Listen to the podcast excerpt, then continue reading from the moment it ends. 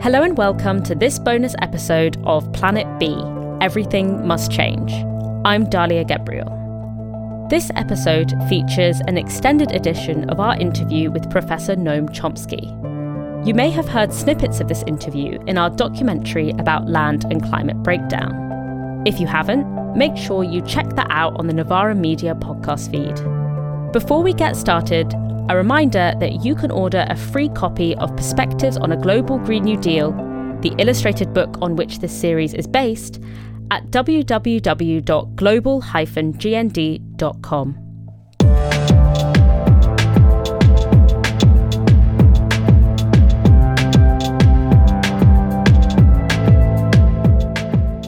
I'm uh, Noam Chomsky. I'm currently uh, professor at the University of Arizona, emeritus professor at uh, MIT, where I taught most of my life.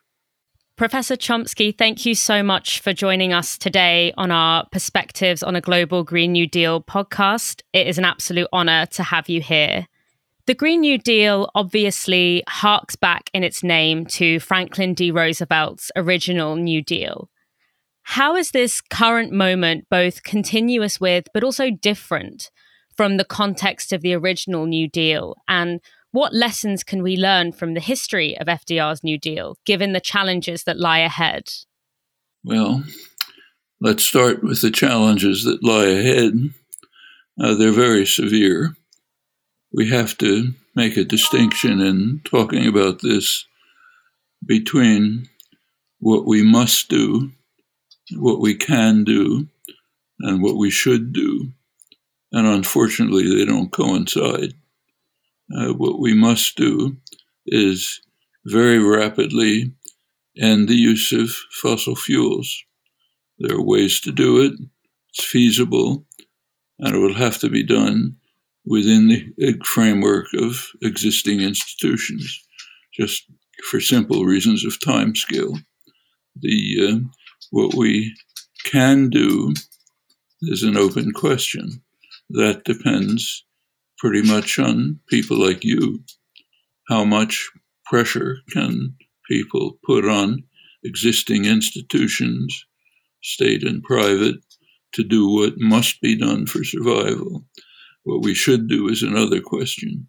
We should radically change the institutions in many ways, but that's not within the framework of uh, existing timescales. Now, going back to the original New Deal, of course, circumstances were very different, but there were some similarities. Uh, what had to be done, it was that's my childhood. I remember it very well. There was deep depression. Uh, my whole extended family was immigrants, first generation, uh, unemployed working class. And there was, however, a sense of hope. And the reason for that was there were popular movements, mostly the labor movement at the time, reconstituting after a brutal assault on it by Woodrow Wilson and in the 1920s, almost destroyed it, was reconstituting. CIO was organizing mass labor actions, other political groups, a general lively and uh, activist environment, and a sympathetic administration. Those two things were critical. That made it possible for cooperative actions initiated by the administration, but under popular pressure and implemented under popular pressure against strong opposition from the major economic powers. And it was very successful. It inaugurated a period of basically social democracy, Europe picking it up in the post war period. And uh, the lessons for today are that we need a mass, popular, activist, energetic movement which will constantly pressure and compel institutions to carry out what must be done. And unless there's some element of sympathy and support among the power systems probably won't succeed. They have just too much force at their command. If you look over labor history for many years, it's very striking that uh, successful labor actions have always required this common element. If the state can uh, use its monopoly of force to crush popular action, there's not much that can be done. That's been shown over and over. I should say another lesson for today is that the people who are called neoliberals, those who basically have been running the global system for 40 years, were euphoric about the crushing of labor. Absolutely euphoric. It's worth remembering. They have nothing opposed to state force. Uh, their leading figure, their guru, Ludwig von Mises, could barely contain his joy in Austria when the Austrian proto fascist state crushed the labor movement by violence and destroyed social democracy. In fact, he writes about it in his classic book, Liberalism, saying that fascism saved civilization by carrying out these actions in Italy, later in Austria, and later years in Germany. Wasn't it all surprising that the same people joined the Pinochet dictatorship with extreme enthusiasm, euphoric about the crushing of the labor force, about the massive torture, as long as they could run the economy the way they wanted. And I think that's another lesson to keep in mind. It's their inheritors, in fact, many of them who've been running the global economy for 40 years, and they're not going to give it up easily. In recent years, we've seen mass climate movements all around the world, from Extinction Rebellion to youth climate strikers. Can you put these mobilizations in the context of decades of struggle for action on climate breakdown? And what do they tell us about the direction of our movement going forward? And what would you say to people who have spent so many hours on the street but are seeing so little action from their nation states? First of all, the history of environmental activism is pretty brief. Um, there was Earth Day in 1970, didn't lead to much activism.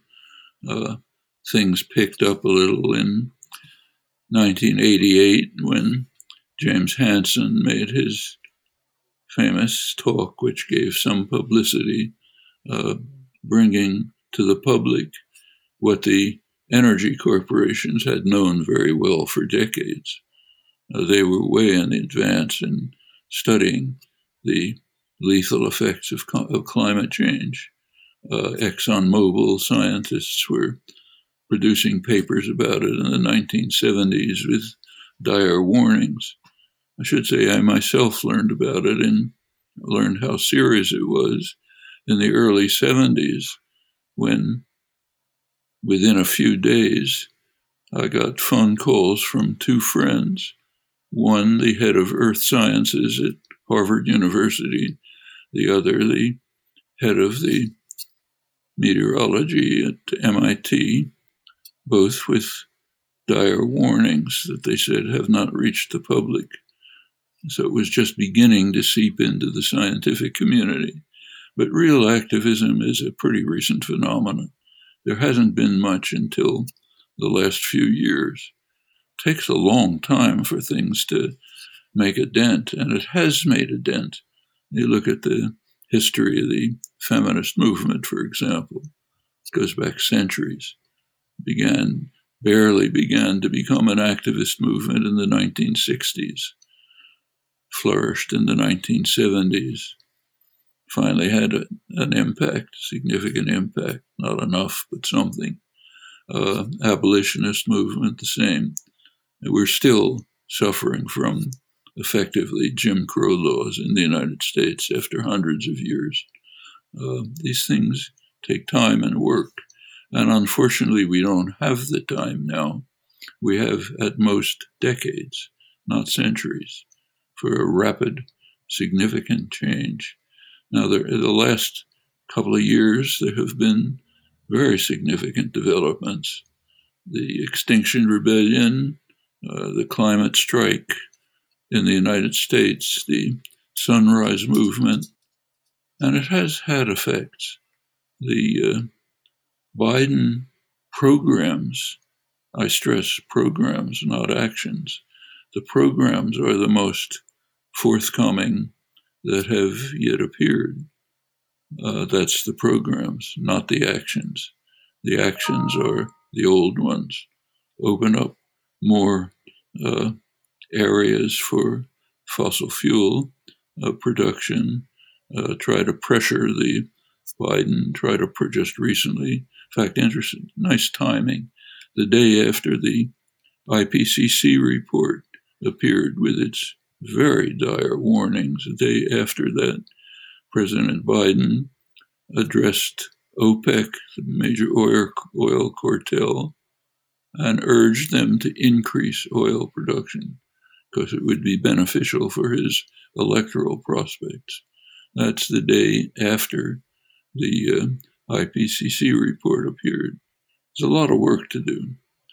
On the under the pressure of mostly young people in the United States, Sunrise Movement, others, uh, Congress now does have a resolution introduced by Alexandria Ocasio Cortez, young activist representative, came in on the Sanders wave. Ed Markey, senator from Massachusetts, long interest in environmental issues. They put they have on the floor of Congress a resolution which would, in fact, deal with the environmental crisis. It's pretty much the same as the one of the International Energy Agency, one that's been proposed by serious economists working on the issue. It's a resolution. Doesn't mean it's not legislation. That's going to take work. Similarly, in Europe, there are nice plans on paper. They're not going to be enacted unless there's very serious, major popular pressure. It's coming mostly from young people, which is scandalous, but a fact. The older generation is not moving. But uh, younger people are going to inherit what's left of the earth after we've destroyed it. And they're in the forefront of trying to avert this catastrophe. Now, we have to bear in mind that it can be done. We know the means, they are feasible, they're actually within a few percentage of GDP, uh, easily feasible. But it's got to be done, and that's going to take massive popular pressure. On that topic, you are one of the most prominent anarchist intellectuals in the world. And much of the thinking around a Green New Deal has come from people in government who see the state as playing an integral role in a just transition. What would you say is the role of the state and indeed its limitations in our pathway out of climate breakdown? And what should the relationship between climate justice movements and the state be? Is there a conflict between an anarchist outlook and investment in a Green New Deal that so heavily centers state intervention?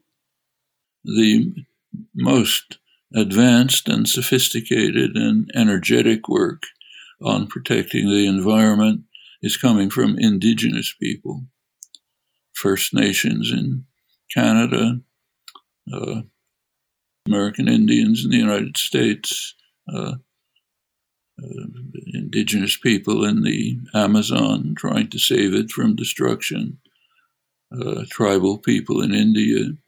Uh, they're the ones who've been the stewards of the environment for centuries, millennia, and they they have been in the forefront of trying to preserve it. And they're also the worst victims in Brazil, which is one of the most horrendous cases. The neo fascist Trumpian government has been accelerating the destruction of the Amazon, against the urgent pleas to the world of the indigenous people living there who are trying to preserve it and to preserve their own lives because they're facing genocide. Uh, the world is the civilized world, so called, is just not listening. Powerful pleas, easily accessible, deaf ears. Okay? And what's happening is, for the rest of the world, suicide. The Amazon forests are a major sink for carbon. Uh, it's been understood that sooner or later they'll shift under global warming, they'll shift from being a sink to a source of carbon emission. Amazingly, that's already happening. Brazilian scientists have recently discovered that the southeastern Amazon has already shifted. It's now producing rather than absorbing carbon dioxide. For Brazil, it's a disaster. It means, and you can already see it, droughts, end of the rainfall, loss of agricultural production, more heating, accelerates. And for the world, it's a disaster. This is one of the main carbon sinks in the world, one of the main sources of oxygen. But we sit and watch while the indigenous people try to awaken us. Well, what should the role of the, state be? It has to be predominant. We're back to what must be done and what can be done. We happen to live in a system of basically state capitalism with a powerful state, mostly controlled by private interests, private power, and the two of them have to be compelled under the compulsion, the pressure of people who want to survive, want humanity to survive, have to act together to carry out the kind of programs they occasionally talk about. There's no alternative. Be nice to get rid of power systems which have no legitimacy, and it makes sense to work on that. But it's a background action. In the forefront must be overcoming the immediate crisis. Otherwise, there won't be anything else to talk about. Throughout your career, you have been a leading analyst of and voice against the military industrial complex. And we have ample evidence that nation states, especially in North America and Europe, very much see climate breakdown as a security threat that must be responded to with militarism.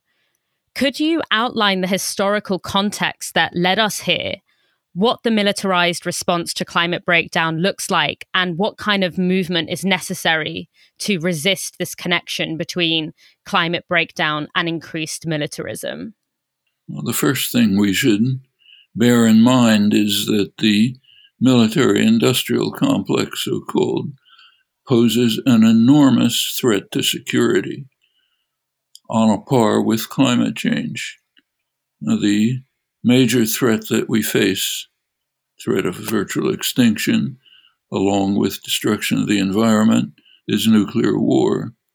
And the military system is racing towards accelerating the very severe threat of nuclear war. So, and this goes way back. Uh, the military the military system, the general military system, is uh, constantly engaged in inflating threats. If you look through the record, over and over, they manufacture major threats which don't exist, where diplomacy and negotiation would be perfectly possible. And they use that as an excuse for massively increasing military production and military force.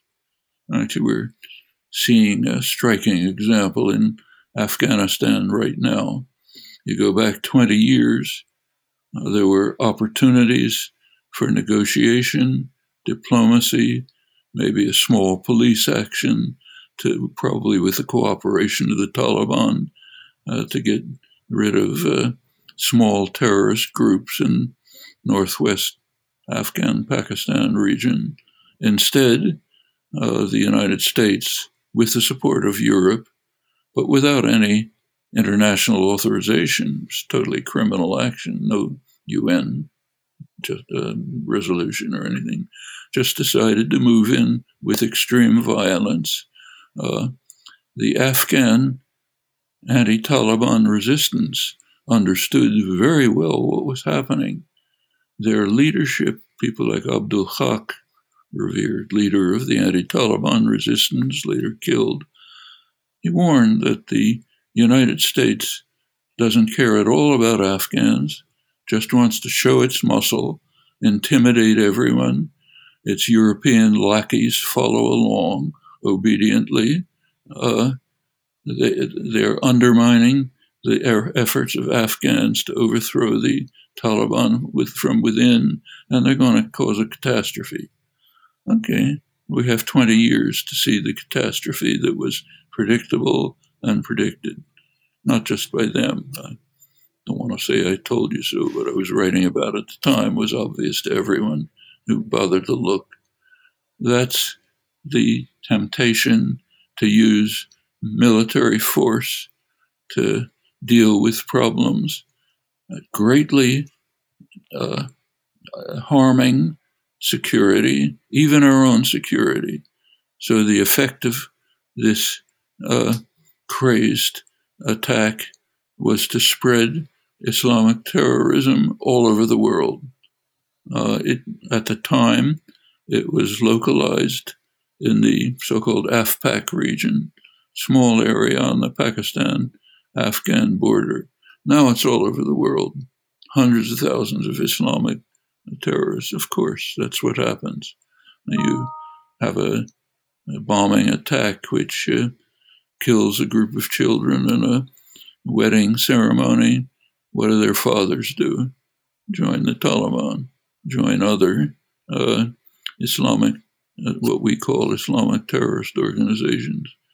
Uh, right now, the military complex, just take the United States, which I think is about 40% of military spending globally, way beyond anyone else. It uh, is increasing uh, carbon dioxide emissions more than mo- most countries. It's kind of at the level of a middle sized country in destroying the environment just by carbon dioxide emissions. That's quite apart from rapidly increasing the threat of nuclear war. They're way behind, but China and Russia are doing the same thing, uh, carrying out provocative actions, say in the South China Sea or off the coast of China on the Russian border, which could, which are being reciprocated by dangerous actions, Uh, all of which could lead to break out on a major war at any time. So this, these are existing institutions which constitute a huge security threat to the human species and have as far back in history as we'd like to trace it. But of course, it changed to an existential threat in 1945. We are now the 76th anniversary, just a few days ago, of the recognition that human intelligence had ascended to the point, maybe descended to the point, where it had devised the means to destroy everything. We're very proud of that. We've lived under that shadow for 76 years. Very serious one. It's come very close, very close, ominously close to destruction from accident, misinformation, reckless acts of leaders. Threat is growing. that's the military industrial complex.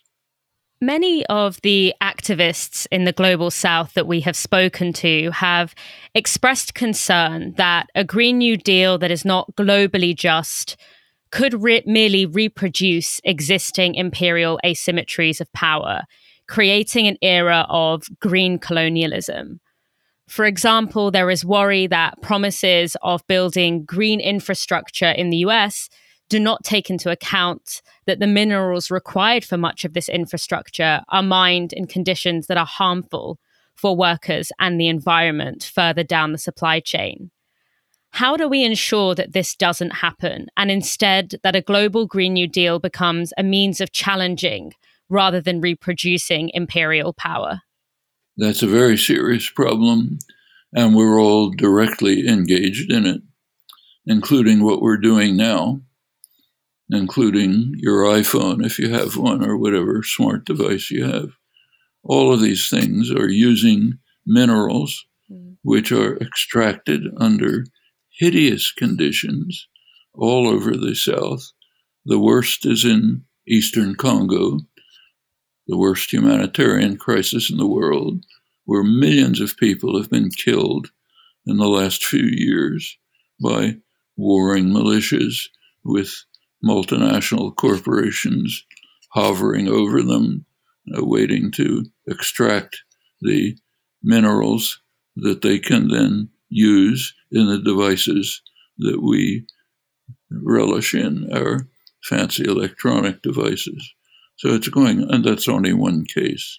I mean, I've visited rural communities in remote southern Colombia uh, where their desperate people are trying to, very poor, desperate people are trying to preserve even their water supply from multinationals which are coming in with support of the states and the elites to uh, mine minerals in in their um, uh, the virgin forests that are basically what they survive on. You find this everywhere. So it's nothing new. It's going on right now. We're all engaged in it. Well, that has to be changed. Uh, the, you're absolutely right about electrification. Electrification is the goal of uh, climate activists, and it does use minerals extracted under often hideous conditions in the global south. Well, here we're back to what we must do and what we can do and what we should do. We know what we should do. Those conditions should be radically changed. The those who are extracting the minerals should be the ones gaining from the labor that they are carrying out. That's not impossible. It's what should be done, but it's a long way from what can be done. The consciousness isn't there. Consciousness isn't even there about our own iPhones and computers, which are doing pretty much the same thing. And that's a job for activists. Bring the general public to understand what they're doing, what this current phase of capitalist imperialism is doing to much of the world. And it's going to do more of it when we move to electrification, unless we change the institutions. That's a long process. It has to begin with consciousness raising. Every movement has been like that. It takes, again, say, the feminist movement the movement, which has probably had more impact on contemporary societies than any others in recent decades. How did it begin? With small consciousness raising groups, groups of women saying, I don't have to live this kind of life, the life my mother did. You know, in fact, I can tell you in my own family, if you'd asked my grandmother about women's rights, she wouldn't have even understood the words. My mother understood and resented it, but never thought of reacting. My daughters wouldn't hear of it. Then, you know, go on, finished. We're not going to listen to this anymore. Well, that starts with small efforts at consciousness raising, which extend. And every popular movement is like that. The anti war movement in Vietnam, which I was very much involved with, began in the early 1960s when Kennedy radically escalated the war and nobody was paying attention, began literally with meetings in people's living rooms. Couldn't bring more than people than that together to talk about it. Well, gradually grew, took years, too long, but finally grew. And that's the kind of situation we always face. People have to under, see what's in front of their eyes. It's not easy.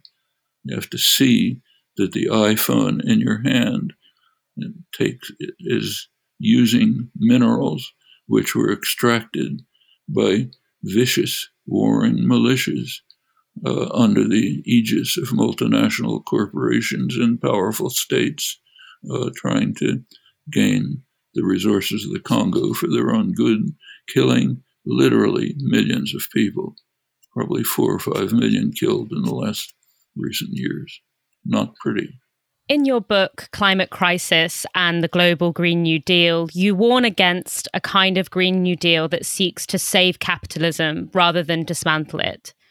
Why do you believe a just global Green New Deal must be anti capitalist? There's a fundamental conflict between capitalism and democracy and between capitalism and survival. You're I don't have to tell you about Rosa Luxemburg and her slogan, socialism or barbarism. We're living that. Uh, capitalist institutions are designed for self destruction. You cannot have production policy motivated by profit and not expect destruction. Uh, there are ways of tempering it social democratic reforms have put limits on it, constrained it, but the fundamental problem is right there at the core. You can, popular pressure can compel the Bank of America to stop funding fossil fuel industries, but they're going to find a way around it. And we have to keep forcing them uh, ExxonMobil can say, yeah, we understand we're now a green company. Then look at the details and you see it's what's called greenwashing. Mm. We'll keep producing more and more fossil fuels and meanwhile we'll invest in some futuristic technology which maybe in a hundred years will take the poison out of the atmosphere. That's capitalism. Not because the people are bad, it's the nature of the institution. You're the CEO of ExxonMobil, you have to do the same thing, or else you'd be thrown out and somebody else would come in and do it. Uh, these are institutional problems that have to be met by dismantling oppressive and illegitimate institutions. But now we're back to timescales. That's not going to happen in time to deal with what we must do.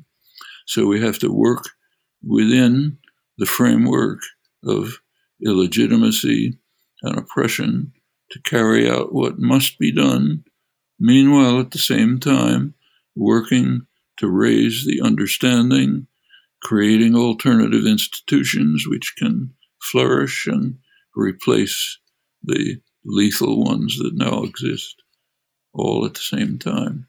But we have to, but there is an urgency which cannot be overcome. And finally, you've meant you've sort of you've spoken about this already, but to the many people who care about justice in the face of climate breakdown and are overwhelmed by what will be many difficult decades ahead, what would you say? What gives you hope? What gives us hope? Young people who are protesting, people in the sunrise movement in the United States, young people, small group, who were trying to bring the crisis to public attention, finally got to the point of sitting in on congressional offices, including the office of the Speaker of the House, Nancy Pelosi. Ordinarily, they just get thrown out by the campus, the Capitol Police. This time, they got some support from young representatives, especially Ocasio Cortez, who were within the Sanders movement. They got elected by plenty of activist pressure. They were there, they could come in and help out. That led to the steps that I mentioned. The fact that there is at least a resolution on the floor of Congress which can give a solution to the crisis. Same thing in Europe. The massive protests in young people in London, on the continent, uh, have had an impact. That's why the European Union now has on paper a program which is not unreasonable. Of course, to overcome the gap between paper and action is a long step, and it's going to take more of the same. But that kind of commitment, in a way, it's symbolized by Greta Thunberg, marvelous person. Uh, but that's a symbol of what's happening among young people all over. That's more than enough to give hope. Professor Noam Chomsky, thank you so much for joining us today. It was an absolute honor to have you. Thank you. Thank you for listening to Planet B. This series was made possible by the generosity of the Rosa Luxemburg Stiftung. It was written and created by Dalia Gebrial, Freddie Stuart, and Harpreet Kaur Paul. The music and sound was produced by Ben Heyderman, and the podcast artwork was designed by Tomekah George. Just one final reminder that you can order the illustrated book on which this series was based, Perspectives on a Global Green New Deal, for free at www.global-gnd.com. You'll find the next documentary episode of Planet B right here on Novara Media at the same time in the same place next week. And stay tuned for extended editions of our guest interviews, which we'll be publishing as bonus content. I've been your host, Dalia Gebrial, and thank you for listening.